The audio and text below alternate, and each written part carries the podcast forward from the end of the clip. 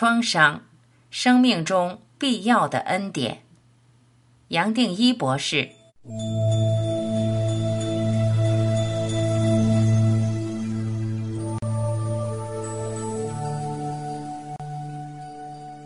现代社会的步调越来越快，各种对立也越发激烈，个人和个人、群体和群体的摩擦随时都在上演，也越来越难以和解。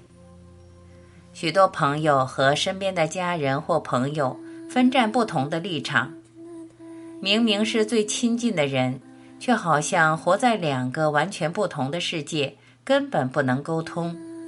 这种隔阂自然引发冲突，甚至带来很深的创伤。一个人处于创伤的状态，就像在生命留下了一个疤。这种疤虽然肉眼看不到，但随时可能再一次裂开来。也许是又一次遇到类似的情景，见到了有点相似的人。有时候甚至冲突还没有发生。心里就已经开始难受，不对劲，而伤人或伤害自己的话已经脱口而出。当然，很多人会认为，只有人生重大的失落或冲突才会制造出创伤。但是我在这里想提出一个新的观点：光是我们一出生来到人间，这本身就是最大的创伤。生命本来是圆满的，这样的圆满没有什么东西可以遮住，更不用说被一个小小的肉体给限制、给阻碍。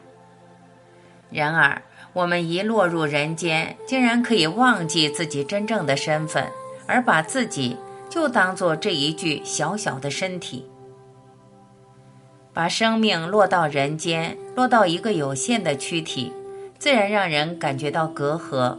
而总是觉得自己少了什么。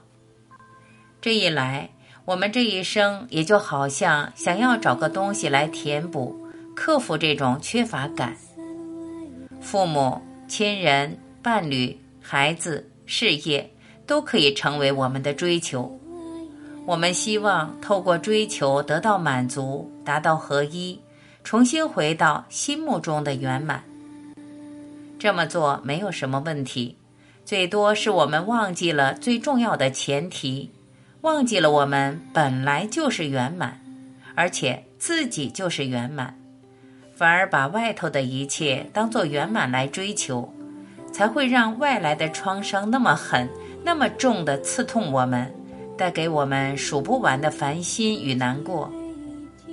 然而，这些创伤其实是生命中必要的恩典。接受创伤，也可以接受快乐和喜悦。当然，受伤中的人可能只觉得倒霉：为什么只有自己有流不完的泪？为什么他会是恩典？但我也要坦白说，对大多数的人而言，如果不是透过创伤，根本不可能去接触生命更深的层面。一生都在生命的表面漂泊。总是活得有些空虚，有些不知所云。如果不是透过创伤，我们可能还活在一个梦中，在梦中把自己的圆满抛在脑后，将一生全部拿来追逐一个又一个的目标，一再的以为得到圆满而又失去，不知不觉这一生也就过去了。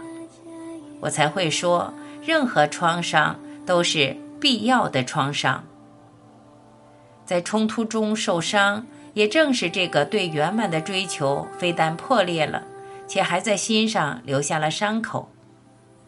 然而，既然你我本来就是圆满，只是一时忘记了，那么面对再恶劣的心情、再难堪的处境，你我都有机会从这个人生的迷宫走出来的。我常常建议朋友。遇到事心里难受，先用接受一切的方法，为自己一连串的反应踩一个刹车，也给自己一点舒缓的空间。无论有什么念头，心里多气愤，都守住一句话：我都允许，都接受。一再允许，一再接受，你会发现那句话在心里活起来了，就好像一双温柔的手，不知道从哪里伸出来，拥抱着你的难受，拥抱你认为的不完美，抚平你受伤的心。就这么简单，你只要愿意一再的进行，这个允许和接受的念头，会为你建立一个稳固的通路。它的力量不会输给正在折磨你的创伤，而可以稳稳的把创伤包容起来。不知不觉，你的胸怀越来越打开，好像自然可以接受一切。你可以接受创伤，也可以接受快乐和喜悦。你自然会发现，爱和正向的力量远比任何负面的力量还大。到这里，你已经进入一个正向的回路。这时候，即使还有负面的心情，你还会害怕吗？对你完全没有事。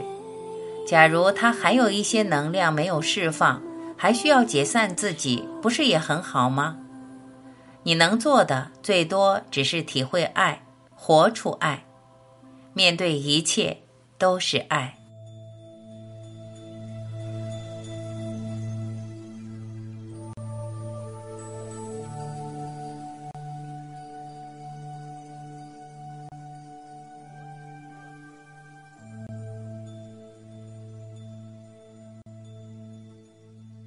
感谢聆听，我是晚琪，再会。